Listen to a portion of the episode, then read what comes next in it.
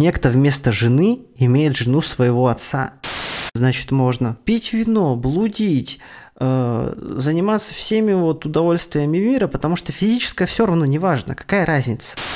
Он бы просто не мог поверить, что вот этот человек – это избранный. То есть Бог Отец – это э, на самом деле главный антагонист э, вот этого вот эллинского мировоззрения.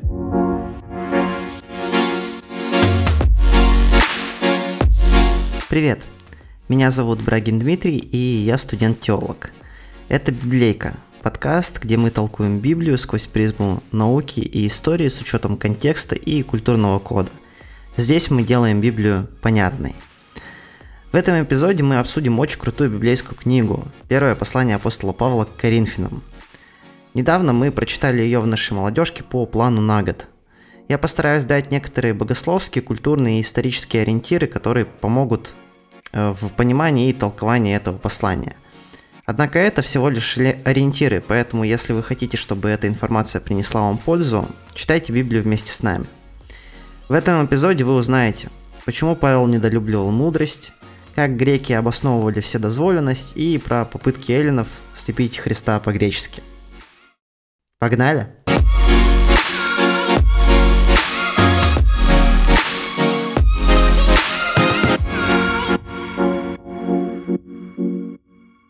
И стартуем мы с культурно-исторического фона. А, данная история очень важна для э, послания Коринфянам. Понимание историко-культурного фона – это просто мега важная история. По какой причине? Потому что послание ситуативно. Оно написано а, для того, чтобы разрешить конкретную ситуацию, которая сложилась в Коринфской церкви в период между 50 и 55 годом. А, в 50 году Павел основывает Коринфскую церковь, а, соответственно, в 54-55 а, из Эфеса Павел пишет, собственно, послание, которое мы сейчас называем первое послание к Коринфянам. По факту первым оно не было, это было второе послание, однако первое послание было утеряно, поэтому мы а, сейчас ну, называем первым посланием к Коринфянам то, которое по факту было вторым. Вот. Есть прикольная теория, что оригинальное первое послание к Коринфянам, оно сейчас является частью второго послания к Коринфянам, но мы эту теорию рассмотрим, когда уже будем рассматривать непосредственно второе послание к Коринфянам. Вот. А так просто любопытная рокировочка такая произошла. Вот. А, что важно? Из 15 встревоживших Павла фактов всего лишь один был богословским – из проблем можно выделить а, три основных таких. Это первое неприятие апостольского авторитета Павла. Это, вероятно, стало результатом деятельности Аполлоса. А, далее, коринфяне, они начали по-новому воспринимать свою веру, а именно в категориях мирской мудрости. И в этой связи первые четыре главы Павел просто разносит мудрость. Но тут важно понимать, что это ситуативное послание, и тут как бы не стоит полностью дискредитировать мудрость как таковую. У нас есть целая там книга притч, Экклесиаста, которые воспевают хвалу мудрости. Однако тут Павел просто уничтожает мудрость. Однако уничтожает он мудрость не в целом, а мудрость э, мирскую, мудрость языческую. Вот. И поэтому э, тут важно всегда понимать, что Коринфяне, они начали рассматривать христианское откровение сквозь призму мудрости мирской, и Павел критикует именно эту систему, а не саму концепцию мудрости. Вот. Третий э, момент, который Павла смутил, это отсутствие единства в церкви. Э, эта тема заявлена как основная, и проблемой была разделение церкви на фракции. Были Аполосовы, основная масса э, христиан, которые из эллинов происходили. А, Павловы – это те, кто держался авторитета Павла, и Кифины – это иудеи, которые приняли Христа, и они видели в Петре авторитет для подражания. Ключом к пониманию всего послания является а, отрывок из третьей главы, с 1 по 3 стих. «И я не мог говорить с вами, братья, как с духовными, но как с плотскими, как с младенцами во Христе. Я питал вас молоком, а не твердую пищу, ибо вы были еще не в силах, да и теперь не в силах, потому что вы еще плотские. Ибо если есть между вами зависть, споры и разногласия, то не плотские ли вы, и не по человеческому ли обычаю поступаете? В этом месте Павел играет суффиксами к слову «саркс». А, «Саркс» греческого значит «плоть». А, в первом случае он употребляет суффикс «инос», я не мог говорить с вами, братья, как с духовными, но как с плотскими. И в этом случае э, слово значит состоящий из плоти, плотяный. А во втором случае Павел э, добавляет к слову суффикс «икос», который ставит его в переносное значение. «Я питал вас молоком, а не твердую пищу, ибо вы были еще не в силах, да и теперь не в силах, потому что вы плотские». Тут слово «плотские» значит не состоящий из плоти, а руководствующиеся желаниями греховной природы. Таким образом, а, когда Павел только пришел в Коринф и говорил Евангелие, люди были младенцами, и он питал их молоком, а когда он в текущей ситуации пишет послание, когда он э, пишет эти строки, они не в силах питаться твердую пищу, потому что они до сих пор руководствуются э, желаниями греховной природы, они не возросли над ними. И это ключевой факт для понимания послания к Коринфянам. Давайте рассмотрим коротко план э, книги. С 1 по 4 главы э, Павел разносит человеческую мудрость. Он говорит, что она несовместима с юродством креста Христова – Далее, в 5-7 главе а, он обсуждает вопросы нравственности и телесной чистоты. В 8-10 главе вопросы об идоложертвенном. 11-14 главы – это поведение верующих в собрании. 15 а, глава – вопрос о воскресении. И в 16 главе, она заключительная, там идет сбор пожертвований для церкви в Иерусалим и послесловие. Пойдем по порядку и посмотрим, что Павел говорит о мудрости – Начнем с первой главы 23 стиха.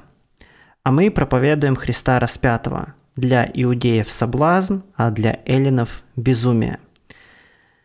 Для иудеев крест Христов – это σκάνδαλον на греческом, то, что перевели как соблазн.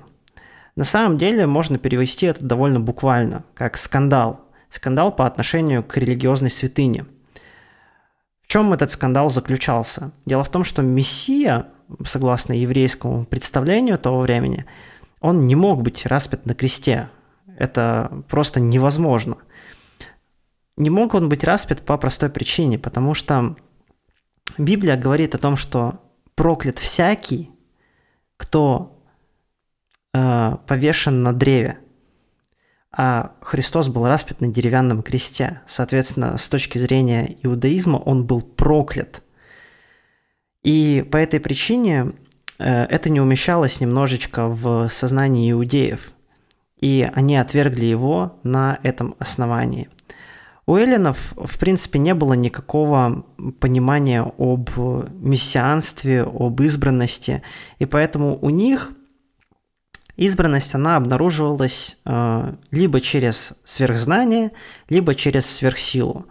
Вспоминаем, да, либо э, греческих философов, либо э, там героев каких-то, которых они воспевали в мифах, тот же Ахиллес, да, либо а, смотрим на то, как они проводили Олимпийские игры. Соответственно, э, это культура восхваления человеческих тел, культура восхваления знания, соответственно, либо сверхзнание, либо сверхсила, они говорили об избранности.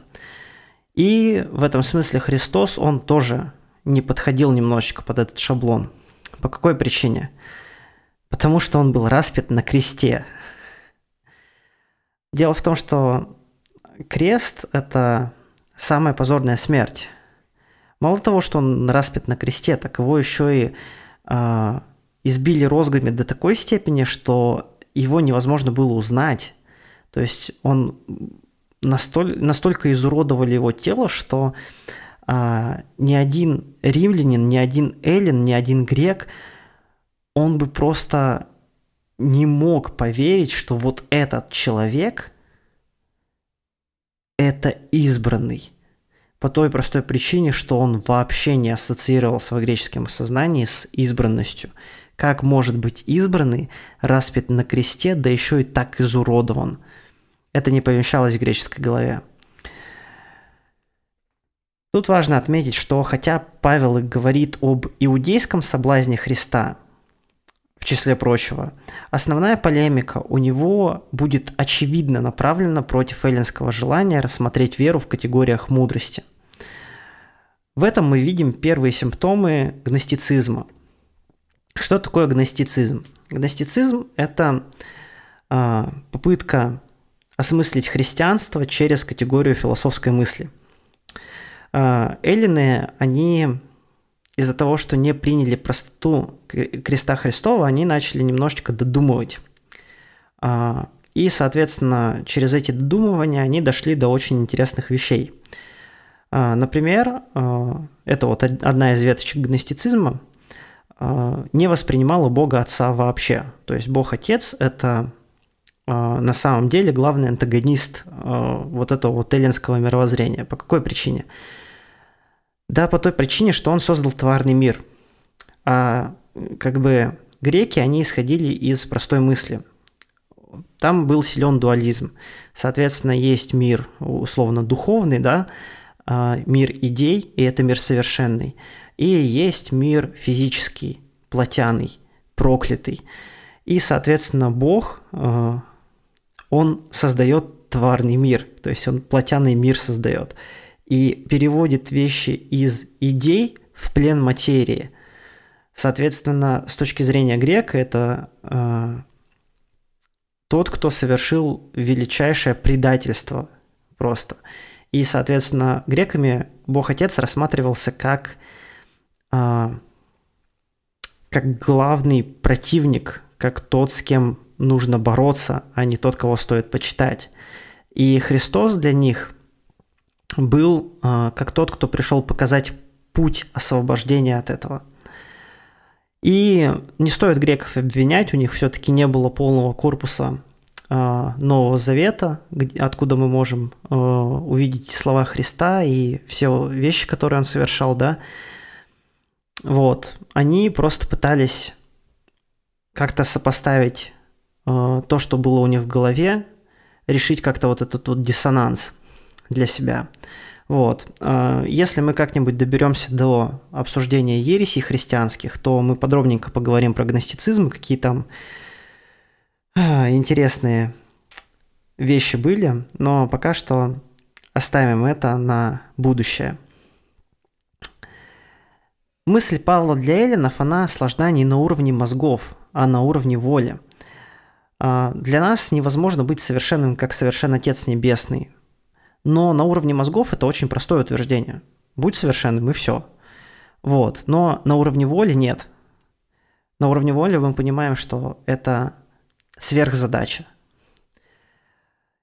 И эллины, они пытались усложнить именно на уровне мозгов информацию, чтобы утверждение оно казалось мудрым. Соответственно, этим же страдали и коринфяне –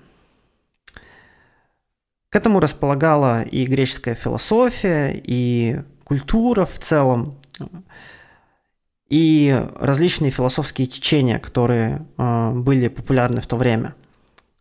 Таким образом, в Коринфе как раз стали возникать вот эти вот первые предпосылки для рождения гностицизма. И Павел эти предпосылки пытался ликвидировать в зародыше – Таким образом, можно заключить, что гностицизм – это в целом реакция умных язычников на такую простоту, на ее родство христианской проповеди. Тут мы остановимся подробненько на одном месте. А, оно находится в третьей главе, с 16 по 17 стих. И э, дело в том, что это место вызывает кучу различных неверных, на мой взгляд, толкований – мне кажется, что люди, они, несмотря на то, что они знают прекрасно, что нужно смотреть контекст, нужно там э, каким-то образом исследовать библейский текст, вот это вот место, когда они с ним встречаются, они вообще игнорируют полностью и контекст, и все, что может дать дополнительную информацию об этом месте. Ну, либо просто используют его необдуманно в своих дискуссиях и так далее. Место звучит так. «Разве вы не знаете, что вы храм Божий, и Дух Божий живет в вас? Если кто разорит храм Божий, того покарает Бог, ибо храм Божий свят, и этот храм вы». Сколько раз это место было использовано для того, чтобы дискредитировать татуировки, чтобы э, аргументировать за здоровый образ жизни, э, чтобы бороться с алкоголем, наркотиками, сигаретами, чем бы то ни было. Просто вот всегда это место, оно всплывает, когда тело, ну, дело заходит за тело человека, за занятие спортом или за что-то еще вот такое. Однако э, меня это повергает в недоумение. Дело в том, что с 9 стиха, давайте прочитаем контекст немножечко. «Ибо мы соработники у Бога». Мы – это а, Павел говорит о пасторах Коринфской церкви. «Ибо мы соработники у Бога, а вы – члены церкви, Божье Нива, Божье творение, Божье строение. Я, по данной мне от Бога благодати, как мудрый строитель, положил основание, а другой строит на нем – но каждый смотри, как строит.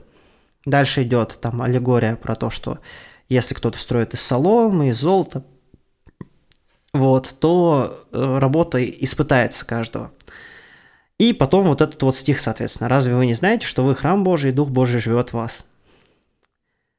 И у меня здесь вопрос, а в каком месте тут говорится про тело человека? Тут вообще нет контекста тела человека. Тут есть контекст э, того, что э, церковь это храм Божий. То есть церковь как собрание людей. Э, и, соответственно, э, кто разорит храм Божий, тут имеется в виду, что если какой-то пастор, он не оказывает должное попечение церкви, должное попечение о людях, которые ему вверены, то такого пастора покарает Бог – Потому что храм Божий, имеется в виду Божья Нива, вот это Божье строение, свят. И вот, это, и вот этот храм – это вы, вы как церковь. Я в упор не вижу, где здесь упоминание человеческого тела и как это место можно уп- употребить вот туда. Поэтому, если вы вдруг грешили подобным, то прекращайте. К слову, в послании Павел часто прям использует сарказм. Это очень важно понимать и иногда использовать кавычки в некоторых местах, и тогда все станет сильно понятнее. Приведу пример, тоже 1 Коринфянам, 4 глава, 8 стих.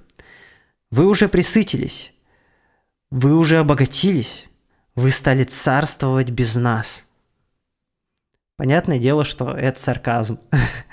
Тут прям вот чистейший э, сарказм, чистейшая ирония – вот. И дальше Павел поясняет, это видно из текста, «О, если бы вы и в самом деле царствовали, чтобы нам с вами царствовать».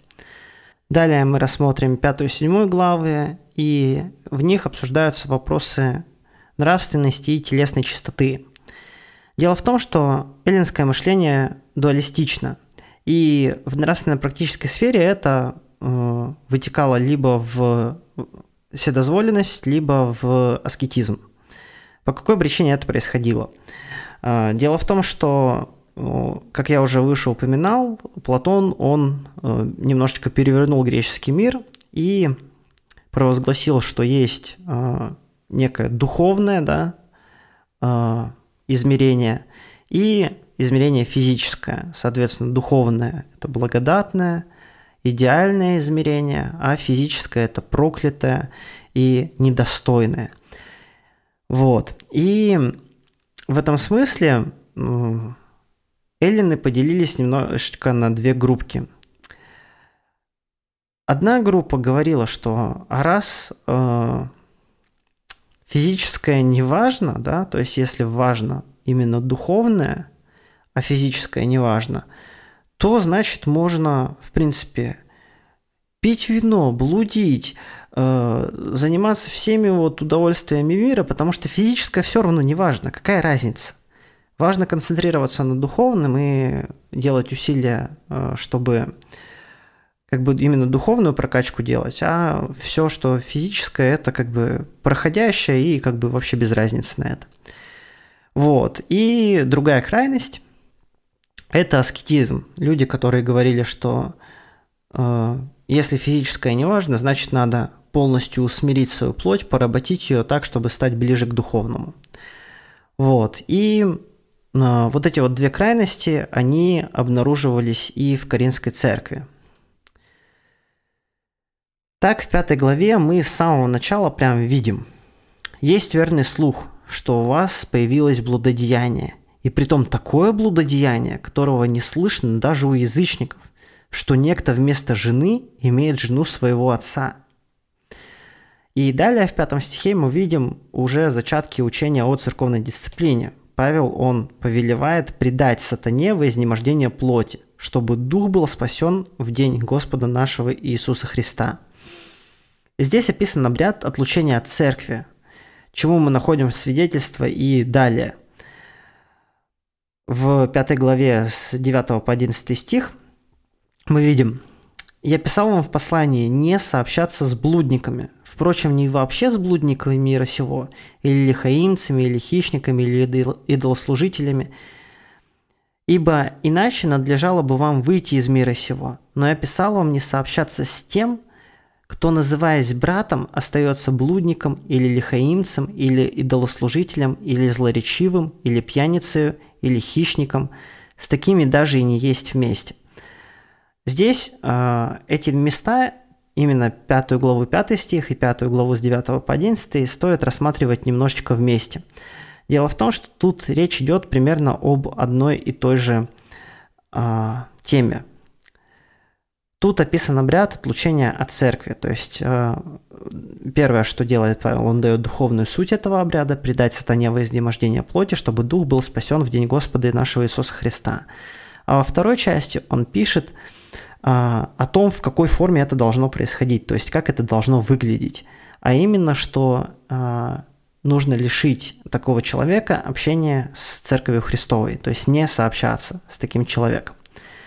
Вот. И таким образом Павел, он э, балансирует э, людей, которые как раз попались на э, удочку вседозволенности. Вот, то есть он говорит, каким образом с ними надо работать, и причем он говорит именно крайнюю меру, то есть мы видим, да, что э, тут прям вот очень такая жесткая ситуация, да, что кто-то имеет вместо жены жену отца своего. И поэтому Павел, он сразу э, такого человека говорит, что его нужно э, отлучить от церкви. Вот. Однако, э, понятное дело, они с каждым так поступали и не сразу отлучали от церкви. Сначала это были э, там вразумительные беседы, да, и только в, как в самом крайнем случае их отлучали от церкви, потому что тут вот опять же написано в пятом-девятом стихе, ой, в пятой главе, здесь в девятом-одиннадцатом стихе, что э, не сообщаться с тем, кто, называясь братом, остается блудником, лихаинцем и так далее. Вот. Э, поэтому вот тут вот Павел, он проговаривает, как работать именно со вседозволенностью – Далее, тоже очень интересное место. 1 Коринфянам, 6 глава, с 13 по 15 стих. «Пища для чрева, и чрево для пищи, но Бог уничтожит то и другое. Тело же не для блуда, но для Господа, и Господь для тела. Бог воскресил Господа, воскресит и нас силою Своею. Разве не знаете, что тела ваши суть члены Христовы? И так отниму ли члены у Христа, чтобы сделать их членами блудницы? Да не будет это место вообще всегда меня повергало в крайнюю степень недоумения. Я вообще не догонял, что здесь происходит. И в какой-то момент э, на одной сессии нам дали ключик небольшой к этому. И этот ключик называется диатриба. Да, я знаю, что у нас уже третью, э, третье обсуждение подряд возникает эта история, но я все равно напомню, что диатриба – это диалог с вымышленным оппонентом. Вот. И здесь перед нами предстает Эллен, знакомый с философией Эпикура или с гедонизмом. Соответственно, давайте чуть-чуть про эпикурейство и гедонизм. Эпикуреец – это человек, э, понимающий, что главное, главное в жизни – это наслаждение. А, соответственно, э, самым главным наслаждением является сама жизнь и отсутствие в ней страданий. И эпикурейцы, они придерживались э, такой позиции, что нужно быть во всем умеренным и э, наслаждаться вот именно э, таким простым течением жизни, э, не э, предаваться э, неумеренности, не предаваться алчности и, соответственно, тем самым достигать счастья. Вот, потому что в ином случае люди просто обрекают себя на вечное недовольство и страх. А, на самом деле, ну, по тому, по концепции учения, это немножечко напоминает буддизм кое-где. Вот, потому что там тоже э, в буддизме э, важно избавиться от страданий, и весь твой путь это как раз путь к тому, чтобы э, как бы усовершиться, чтобы отойти от страданий, а страдания вызываются алчностью и так далее. То есть вот в этом смысле они довольно похожи. И гедонизм. Гедонизм – это э, такое более широкое учение, эпикурейство иногда э, проговаривается как подразделение или веточка гедонизма. Э, гедонизм – это учение, согласно которому удовольствие является высшим благом и смыслом жизни, единственной вечной ценностью, тогда как все остальные ценности, они являются лишь средствами для достижения удовольствия. Вот. И э, почему э, мы видим вот диатрибу именно с представителем эпикурейства или гедонизма, потому что тут очень похожий аргумент на эпикурейство или гедонизм. Читаем. Пища для чрева и чрева для пищи, но Бог уничтожит и то, и другое. Это диатриба, и нужно ее поделить на две части. То есть пища для чрева и чрева для пищи, это заявляет как раз вот такой вот э, иудео-христианин, который знаком вот с философией. И э, что значит этот аргумент? Он значит, что э, нужно наслаждаться, наслаждаться едой и наслаждаться в целом жизнью. И вообще вот эта вот фраза «пища для чрева и чрева для пищи» это было, ну, как бы типа а, девиза а, гедонистов, и, соответственно, по ней можно было вскрыть а, непосредственно убеждение человека, который эту фразу предъявлял. И Павел отвечает на эту фразу «но Бог уничтожит и то, и другое». Тело же не для блуда, но для Господа, и Господь для тела. Тут важно такой нюансик пояснить, что гедонисты, они относились к блуду вообще, ну, очень лояльно. А, дело в том, что если тебе нужно именно, а, скажем так, концентрироваться на духовных каких-то вещах, то какая разница, что происходит с твоим телом? Следовательно, можно блудить, можно а, предаваться удовольствиям и так далее. Потому что самое главное – это то, что это тело, оно пройдет, Бог его уничтожит, и никакой проблемы не будет.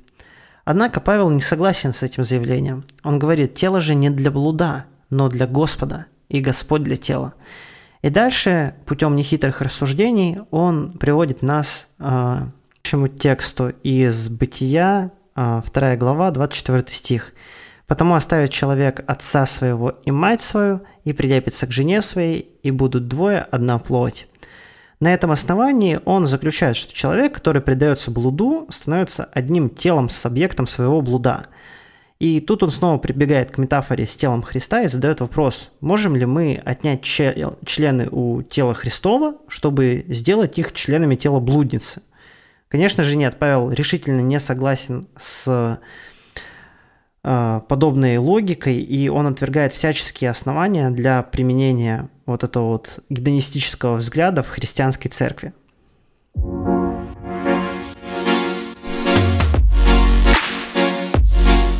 Ребят, вы просто герои, что дослушали до этого момента. Я очень рад за каждого, кто посвящает время изучению Библии, и хочу, чтобы вас становилось больше – Поэтому, если вам заходит то, что я делаю, поддержите меня своими оценками и отзывами. Делитесь ссылками на эпизоды моего подкаста с теми, кому это интересно. Огромное спасибо вам за поддержку и до встречи в следующем эпизоде, где мы продолжим исследовать 1 Коринфянам и поговорим про то, как применять установление Павла об идоложертвенном, а также разберемся с тем, что такое духовные дары. Всем пока!